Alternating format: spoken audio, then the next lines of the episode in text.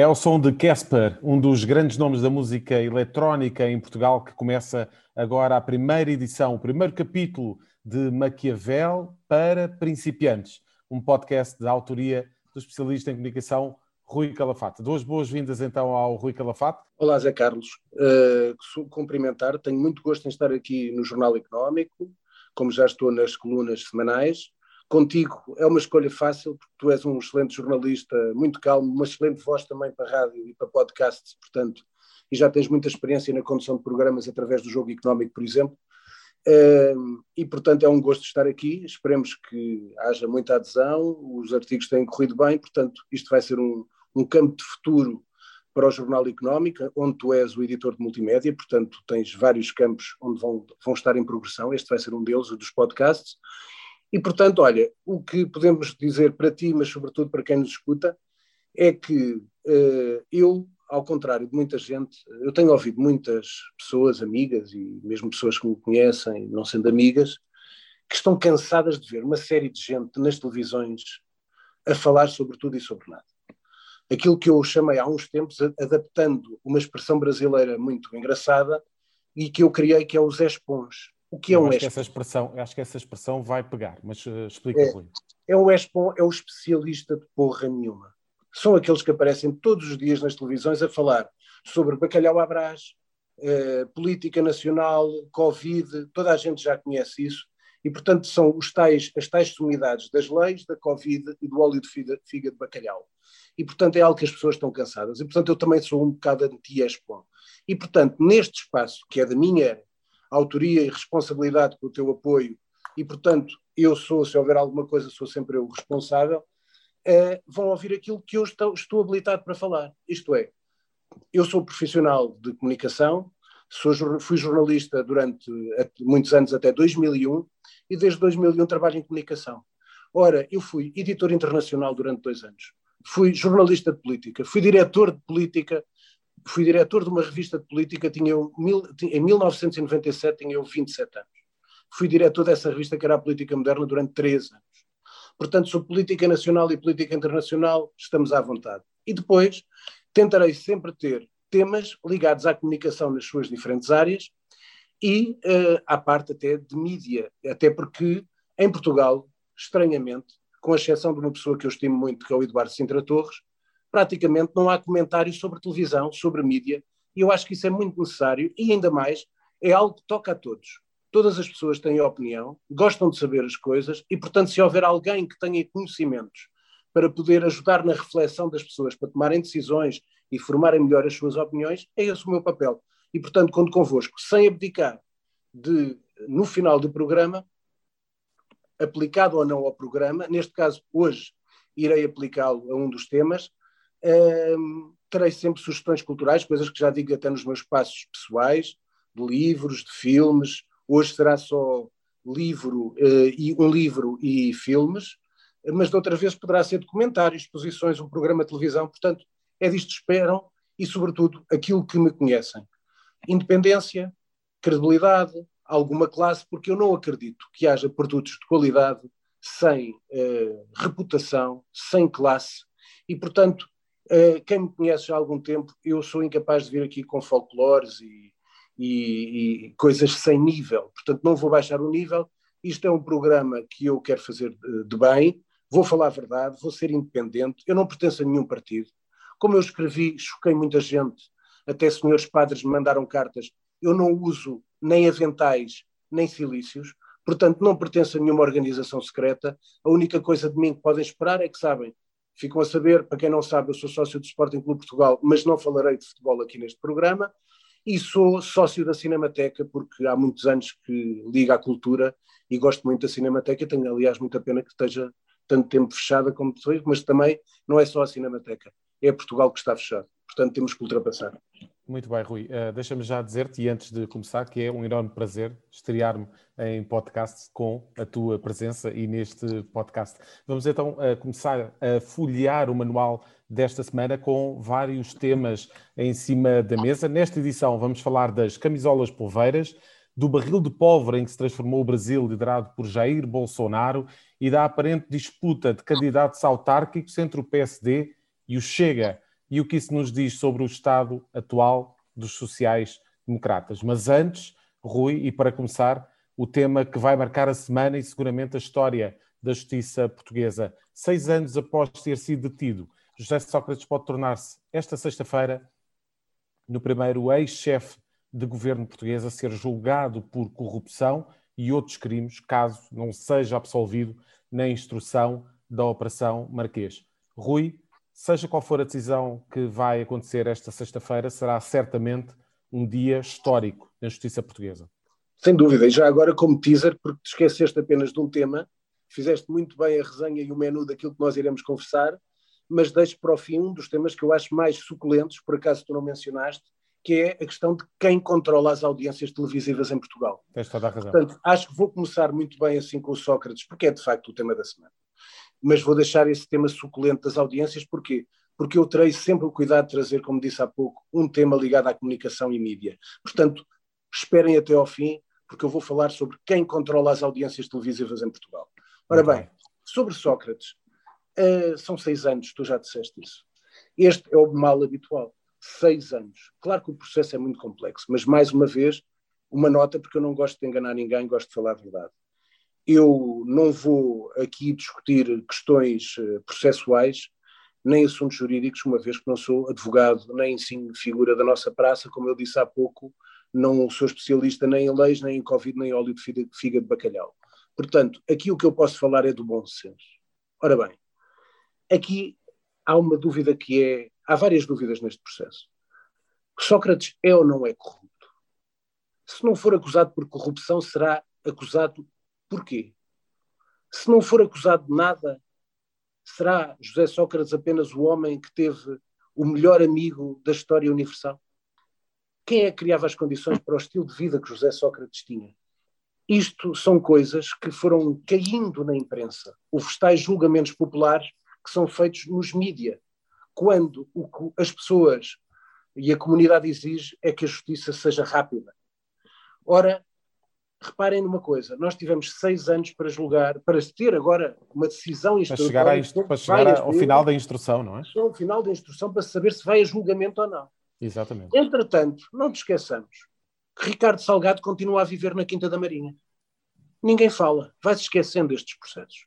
António Mexia, ainda há pouco tempo, foi obrigado a abandonar a liderança da, da EDP pela gravidade dos processos que impendem sobre ele. Porquê? Lá vamos ter mais uma, desculpem o termo, caldeirada jurídica durante anos. Com Ricardo Salgado a mesma coisa. São várias histórias. O BPN, todos os portugueses sabem. Ora bem, o que é importante é isto: é que a justiça chegue a uma altura em que seja de facto conclusiva, definitiva, clara e concisa, cega como deve ser e que não olhe como as pessoas suspeitam, que é timorata perante os poderosos, que anda servil perante os poderosos e depois é autoritária com aqueles que não têm poder. Ora bem, quando a justiça, que é essa que é a pergunta que eu acho que é muito importante, quando a justiça falha, quem é que julga a justiça? Quando a justiça deixa prescrever processos, quem é que julga a justiça? Portanto, como diz, eh, havia um título de um filme, um filme que eu gosto muito, do Otto Preminger, que se chama O Castigo da Justiça. Qual é o castigo da justiça quando a justiça falha? Esse é um problema. Parece que os senhores juízes, à exceção, agora há pouco tempo, sabemos do caso de Rui Rangel e Fátima Galante, estavam envolvidos em processos de vendas de alegados uh, favores. Ora bem, este é o problema. Os juízes estão num patamar em que, vou dar um exemplo, um político é questionado por tudo e por nada. Um jornalista é questionado por tudo e por nada. Um decisor é questionado por tudo e por nada. E os senhores juízes não são questionados por tudo e por nada. Até podem dizer que há uma entidade supervisora suprema que depois eh, pode deliberar sobre eles. Mas toda a gente sabe que é bullshit. O que está à frente são interesses corporativos. E, portanto, é tempo da justiça decidir bem. Porque aqui é o grande problema. Imaginem isto. Sócrates é acusado e, portanto, vai a tribunal, uh, terá que ir a julgamento como é que vai ser a, a justiça? Agora, ao contrário, e se não for a julgamento? Como é que, como é que, o que é que tu achas, o que, é que, vai acontecer? existe uma o que é que vai acontecer ao juiz Carlos Alexandre? O que é que vai acontecer ao juiz Ivo Rosa? E, sobretudo, o que irá fazer José Sócrates? Se José Sócrates não for julgado por corrupção, o que irá José Sócrates fazer? Voltará a ser o, fama, o famoso animal feroz que era anunciado quando foi primeiro-ministro? Estará calado? Claro que não vai estar calado. Portanto, a justiça tem que ser conclusiva e, sobretudo, rápida. E o grande problema deste, em todos estes pequenos, todos estes processos, tanto Sócrates como os outros que eu acabei de mencionar, é a demora da justiça. E, de facto, aquilo de nós não sabermos depois o que acontece a quem falha na justiça. E, portanto, é tempo de se tomarem uh, medidas para que não haja esta. Porque, como eu costumo dizer, as más decisões da justiça corroem a confiança dos, cidadãos num dos pilares do Estado. Os, os, cidadãos, em Portugal ou em qualquer parte do mundo, um cidadão tem que acreditar nos poderes públicos. A partir do momento em que não acredita nos poderes públicos, crescem os populismos, crescem os discursos de extrema esquerda ou de direita, uh, e, portanto, isto é um tempo em que a justiça tem que deliberar bem, porque a justiça contribui para o caldo de confiança ou desconfiança que nós temos no nosso país, bem como existe também noutros países. E este é um caso absolutamente exemplar e, de facto, vai ter aqui uma decisão ao nível da instrução esta sexta-feira para saber então se José Sócrates irá ou não a julgamento. Uh, para já, Rui, continuamos então na política nacional, mas noutra vertente, na, na, em tudo aquilo que se está a preparar para as eleições autárquicas de uh, outubro, setembro, outubro deste ano. Uh, e de facto temos aqui uh, uma candidata, uma possível candidata que está aqui no centro de um grande debate, Susana Garcia, ela que se intitulou há pouco tempo e no, num artigo de opinião como possível candidata do PSD à Câmara Municipal da Amadora. Essa situação não está, naturalmente, não está ainda uh, confirmada, mas uh, de facto Susana Garcia parece ser aqui um pouco o símbolo daquilo que poderá ser uma disputa entre o PSD e o Chega de candidatos eleitorais. O que é que isso nos diz de, do atual, da atual liderança do Partido Social Democrata, na tua opinião, Rui? Olha, a primeira dúvida que eu tenho, eu adorava saber qual é que é o chuveiro de Rui Rio. Para saber se é um chuveiro que dá os tais ditos banhos Banho, de ética. Os banhos de ética, não é? Os famosos Portanto, banhos de ética. Eu, eu gosto muito de falar porque é assim, é muito fácil falar em banhos de ética quando depois o chuveiro dá uma água que é um bocado uh, sai lameada. Porquê é que eu quero dizer? O que é que eu quero dizer com isto? Não tenho nada contra a Susana Garcia, como é óbvio. Primeira nota. Susana Garcia passa de uh, comentadora de programas judiciais da manhã a candidata. É caso virgem? Não. Nem no PSD é caso virgem. Em 2009, para quem as pessoas estão muito esquecidas, e em Portugal o jornalismo tem muito pouca memória.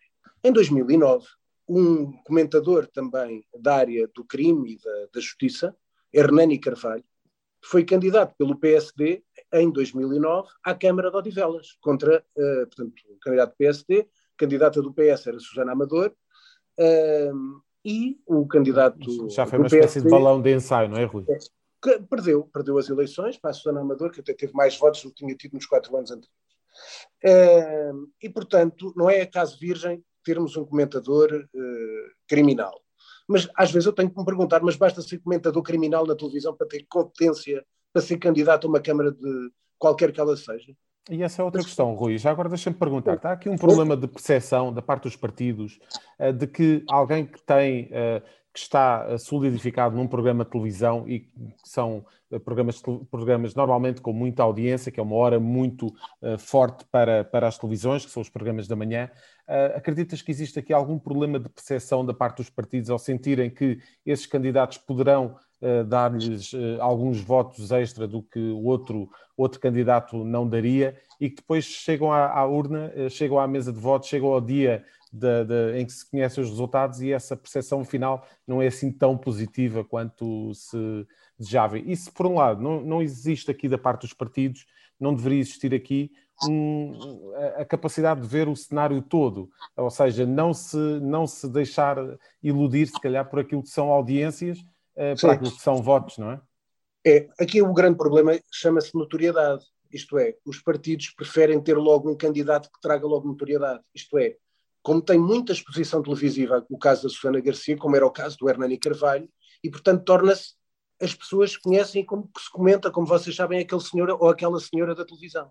Portanto, já o conhecem. Quando tu estás a formar um candidato, um dos grandes problemas ou é, ou tens um incumbente, um homem que já é candidato, que já é presidente e, portanto, já tem a notoriedade do, do terreno e do trabalho executado, quando tens um, um, candidato que vai contra um incumbente, neste caso estou a dar o caso da, da Amadora, em que a, a Susana Garcia será candidata e, portanto, está um presidente de Câmara de outro partido na, no poder, do PS, entre a escolha entre ter um desconhecido e um conhecido, preferem ter uma pessoa com notoriedade televisiva. Ora bem, isto não basta. E, sobretudo, há outra coisa que não basta que é, no processo de seleção dos candidatos, que é isto que se passou, bem como, exemplo que se tem de dizer, mais dois casos, o de Luís Carito e o de Isaltino Moraes, as estruturas, eu já vou falar em passant, as estruturas conselhias do PSD, neste caso estamos a falar do PSD, indicam o nome que acham que é o melhor para ser candidato e para poder ganhar a Câmara. Cabe depois à Direção Nacional e à estrutura de coordenação autárquica das candidaturas autárquicas escolher se sim ou se não,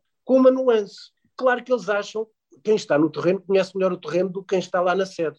E, portanto, se o terreno indica que aquele candidato é melhor, eles têm que respeitar a priori. Só que depois há valores que têm que se ver, que se bate, como se diz uma, na gíria popular, se bate a bota com a perdigota, com o discurso e a narrativa que é formulado pela, pela, pelo partido a nível nacional. Ora bem, o que é que se passa? Por isso é que eu falei há pouco de qual é o chuveiro do Rui Rio. Porque o banho de ética não é um belo banho quando foi convidado pela estrutura conselhia de, de Portimão, um senhor que era do PS chamado Luís Carito, quando entrou a polícia judiciária no, no gabinete dele, começou a meter papéis para dentro da boca, da boca e do papel. Ou não fica bem, apesar de ser um candidato obviamente ganhador, estar o PSD, a estrutura local, a achar que Isaltino Moraes é, é o excelente candidato para o PSD, quando já, todos nós sabemos que Isaltino já, efetivamente, já pagou pelos seus pecados, no entanto foi acusado de crimes gravíssimos e foi condenado e preso. E, portanto, isto não tem a ver com o discurso nada do banho ético do, do, do Rui Rio. Rui, já agora de, colocas, nesse, da, colocas nesse barco. Sim, sim, sim. No caso da Susana Garcia, não tem este problema. O caso da Susana Garcia é o outro. É o outro que tem a ver com quando tu condicionas, quando tu crias um candidato, tens que ver que se ele bate a bota com a perdigota, como eu disse, da narrativa construída pela direção nacional e pelo posicionamento do partido. Ora bem, o Rui Rio há algum tempo que está a trabalhar o PSD de, a trazê-lo para o centro. Como todos sabem, quase com o sonho de ser o braço direito de António Costa e fazer um bloco central. Ora, ao centralizares o discurso, não podes permitir que tenhas uma candidata, como é o caso da Susana Garcia, que é uma candidata que tem uma série de eh, princípios que fazem parte do ideário do Chega. Parece que sim, o que parece assim é que Rui Rio parece que está a secar a votação do Chega num conselho aqui da, da malha urbana, onde habitualmente, onde habitualmente, dentro das últimas, das últimas eleições presidenciais, onde se viu que de facto o Chega poderá ter na casa dos 9, 10%. E portanto, aqui é que não bate a bota com a perdigota. Porquê? Porque há um cargo que é o cargo mais difícil de, de todos. O cargo mais difícil de todos é ser líder da oposição.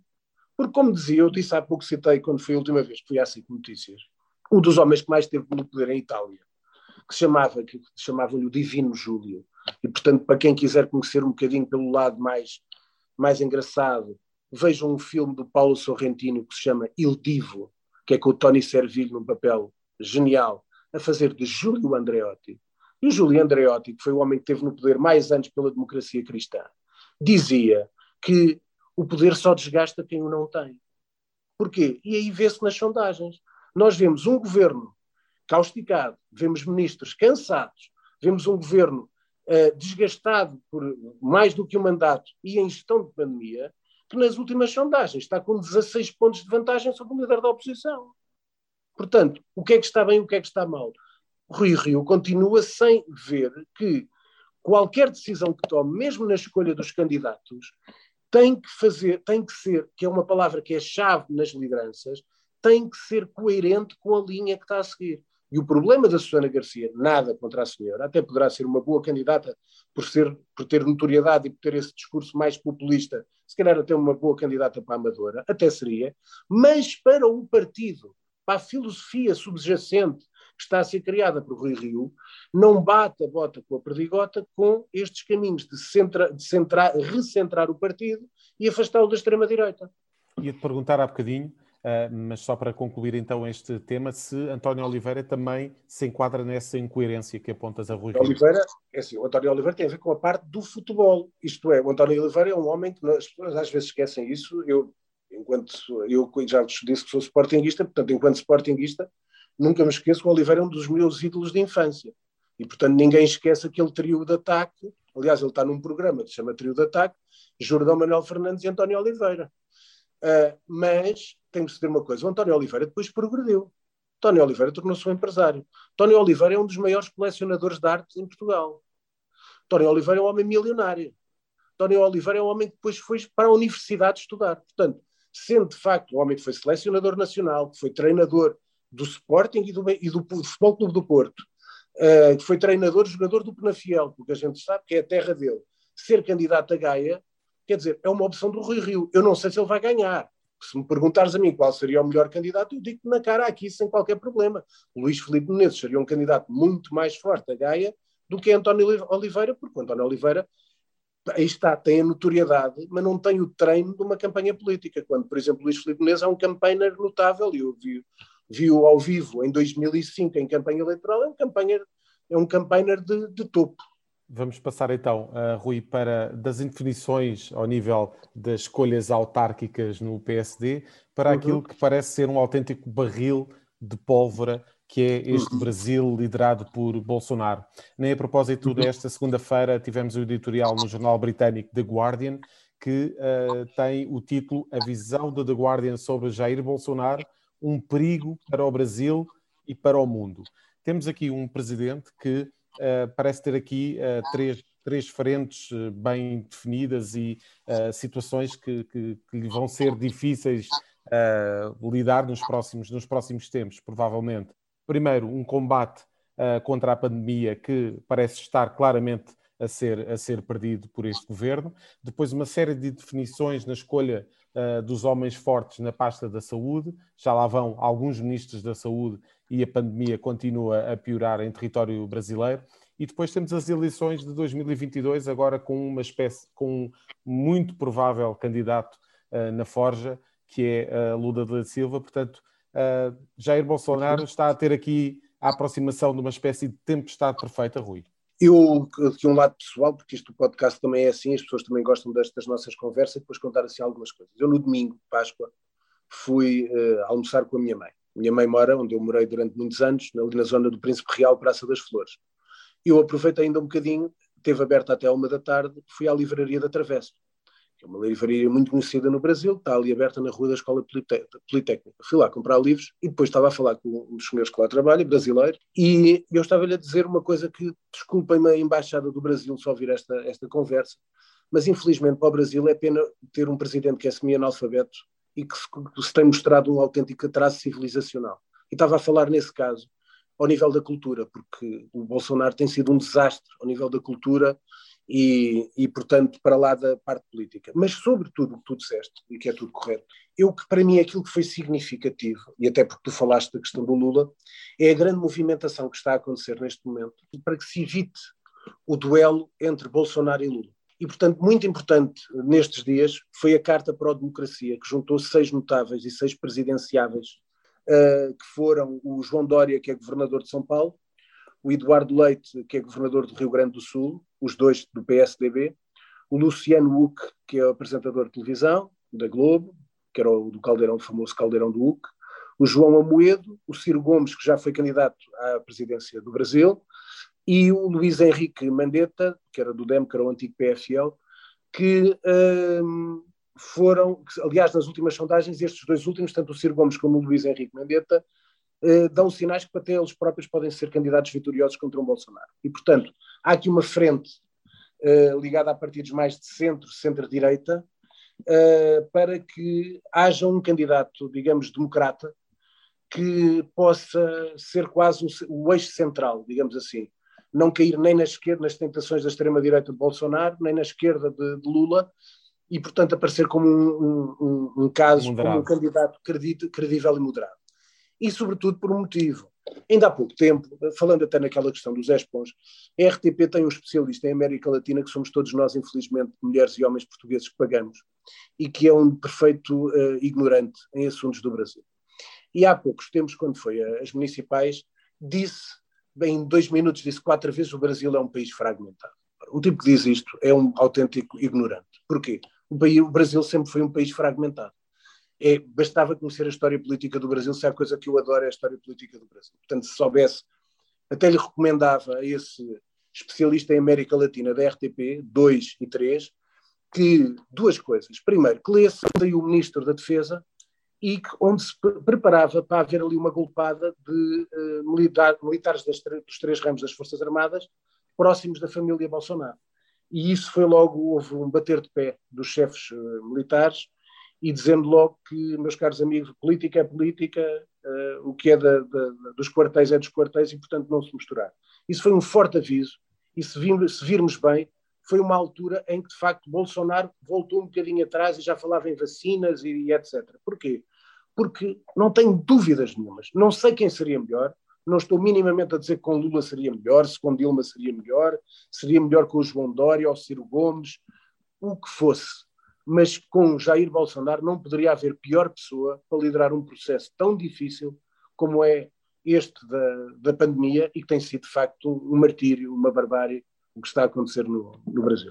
Falando aqui de, de, de, marketing também, eh, e de facto agora entramos no tema uh, que diz respeito a um, a um dos destaques do, do, do Jornal Económico, do, do, site do Jornal Económico uh, desta semana, precisamente a peça do uh, nosso jornalista, do Nuno Braga, uh, jornalista uhum. uh, do Jornal Económico, em mais uma Conversas com o Norte, que um, uhum. desta vez foi até à Pova do Varzim, falou com o Aires Pereira, presidente da Câmara, e entre outros temas, falou-se aqui da polémica das camisolas poveiras, de facto, toda uma polémica com a, a estilista, estilista e filantropa Tory Burch. Um, Rui, o que é que parece que é absolutamente essencial nesta discussão, que se calhar não é só uma discussão à volta das camisolas poveiras, se calhar há aqui todo um, todo um, toda uma panóplia de produtos portugueses a quem, a quem lhes falta o quê? Olha, uh, primeiro, isso é um cuidado que eu irei ter, eu todas as semanas, esqueci-me de dizer há pouco, tentarei sempre ter, tirar do jornal económico, portanto da edição em papel de sexta-feira, tentarei tirar ali uma, uma história que me dê para fazer algum comentário. E, portanto, que o Nuno Braga, nessas conversas a norte com o Presidente da Câmara de, da Pova de Varzim, pôs em questão essa polémica das questões da, da, das camisolas polveiras e aqui queria apenas acrescentar um ponto nesse conto, que é, nós temos uma senhora, filantropa, como tu disseste, criadora, que faz uma criação fantástica baseada nas camisolas polveiras.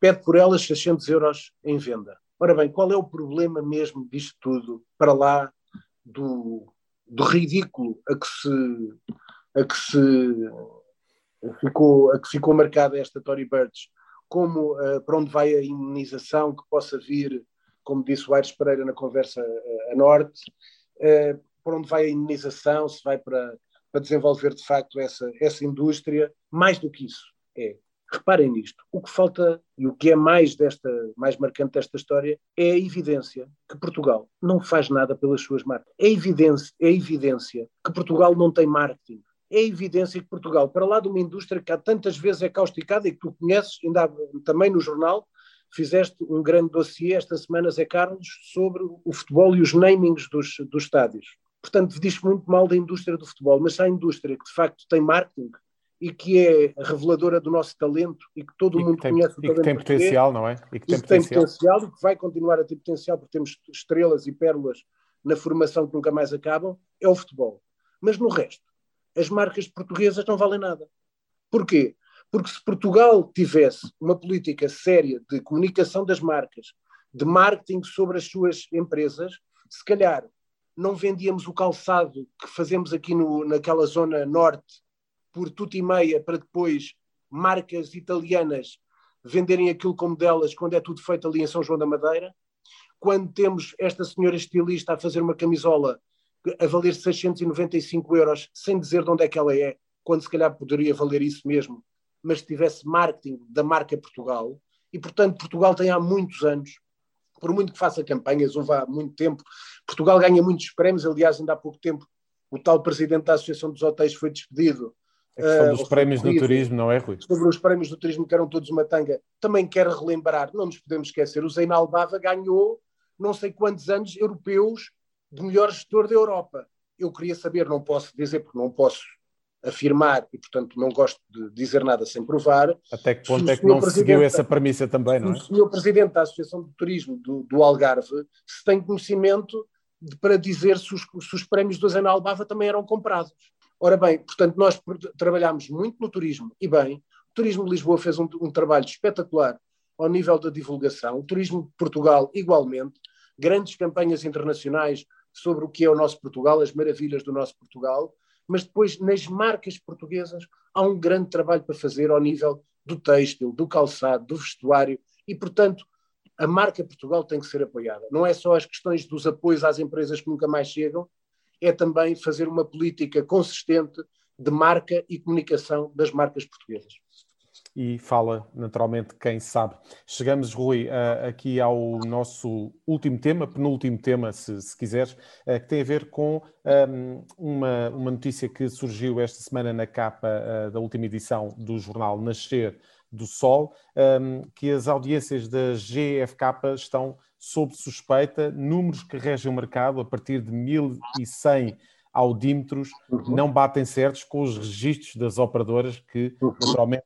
têm milhões de boxes.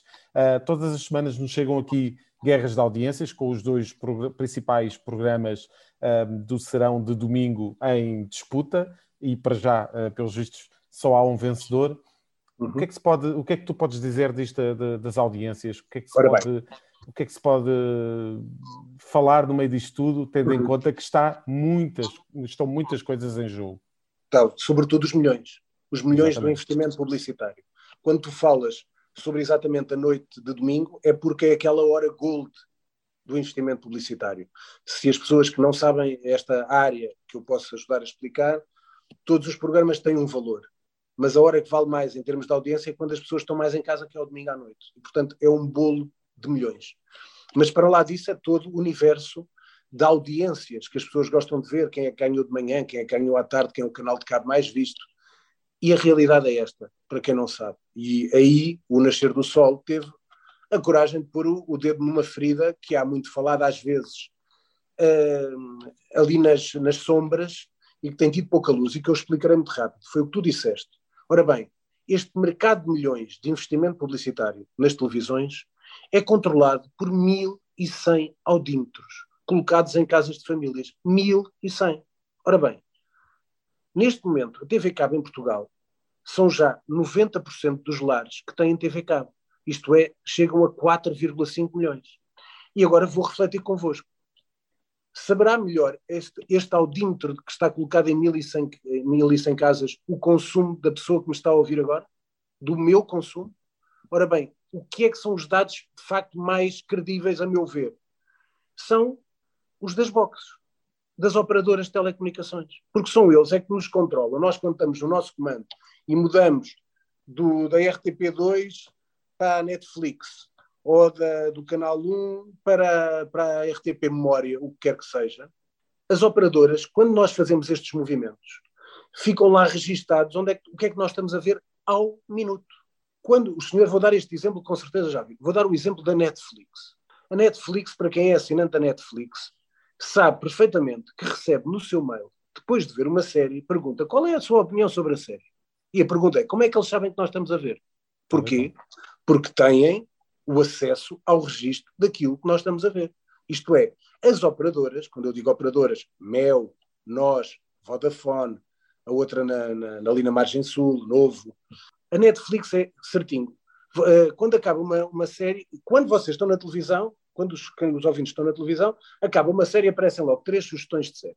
Isso vocês veem no ecrã. Mas quem é assinante Netflix, como é o meu caso, eu quando acabo de ver uma série, nova sugestão para Rui. E aparece uma sugestão no meu mail logo com uma coisa. E as destaques da semana.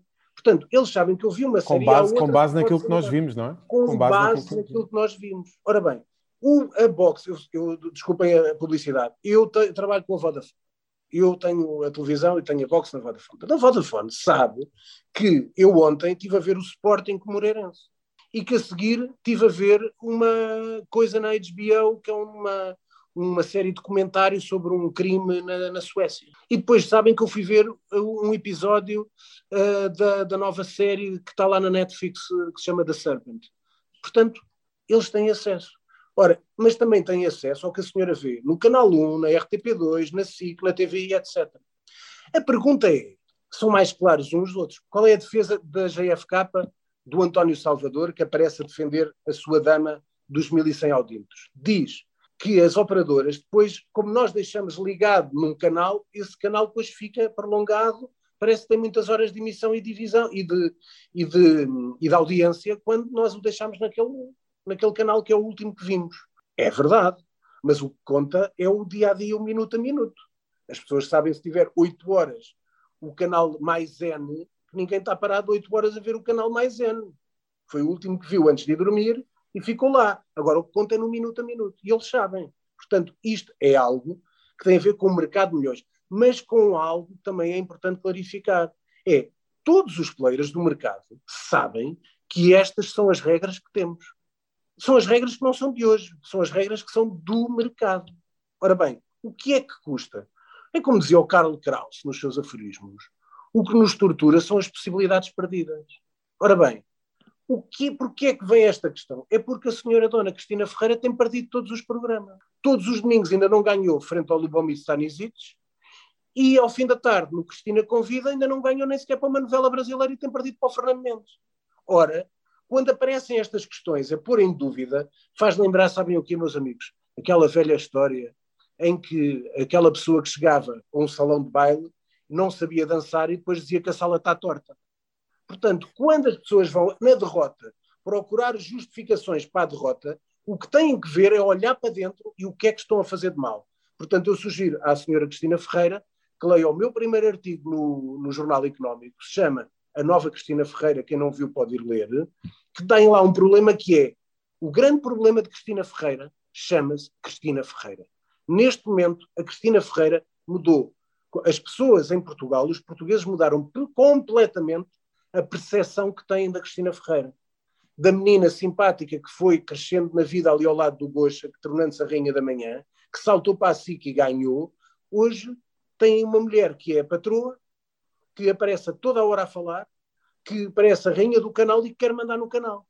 E, portanto, ela está. É um problema dela. Que ela, se tiver especialistas em comunicação a trabalhar com ela, que duvido que o tenha, porque não basta ter uns jeitosos a fazer gestão de redes sociais para ganhar uns likes no Instagram, para ganhar uns contratos publicitários, porque ela própria tem que perceber o seguinte: é quantas marcas de luxo trabalham com a Cristina Ferreira?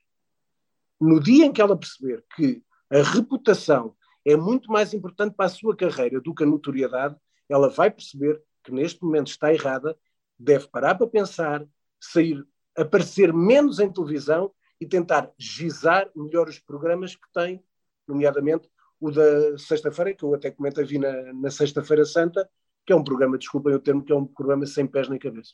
Rui, estamos já na fase final do uhum. programa uh, e é nesta fase que tu vais nos trazer todas as semanas sugestões culturais. Ora bem, Ora bem, em primeiro lugar, para agradecer, eu gosto dos agradecimentos. Primeiro, o som que ouviram, como tu começaste bem e muito bem, foi o meu amigo João Pedro Caspar, que é um dos grandes produtores de eletrónica portuguesa, que decidiu fazer, aceitou o meu convite e fez este jingle, este, este, esta abertura de programa é feita por ele, como vê, é uma coisa muito bem feita, muito bem produzida, ele é um excelente produtor e, portanto, queria agradecer muito ao João Pedro. Dizer ainda não disse, e é importante, que uh, ao quarto programa, esqueci-me de dizer isto, Zé Carlos, peço desculpa, que ao quarto programa eu vou ter sempre um convidado. Portanto, este, este é o primeiro. Nos próximos dois será este o modelo de conversa com o Zé Carlos. No quarto programa serei eu com o Zé Carlos e um uh, convidado que eu terei, poderá ser uma pessoa conhecida, pode ser um gestor, pode ser um político, pode ser um advogado, mas pode ser um músico, como pode ser um escritor, como pode ser um dono de restaurante. Pode ser uma grande figura, como pode ser uma figura fora da caixa. E, portanto, ao quarto programa, cá estaremos um convidado e espero que o primeiro Tenho na cabeça, não quer dizer, quero guardar. Se ele aceitar, vai ser uma bomba, porque é um explosivo.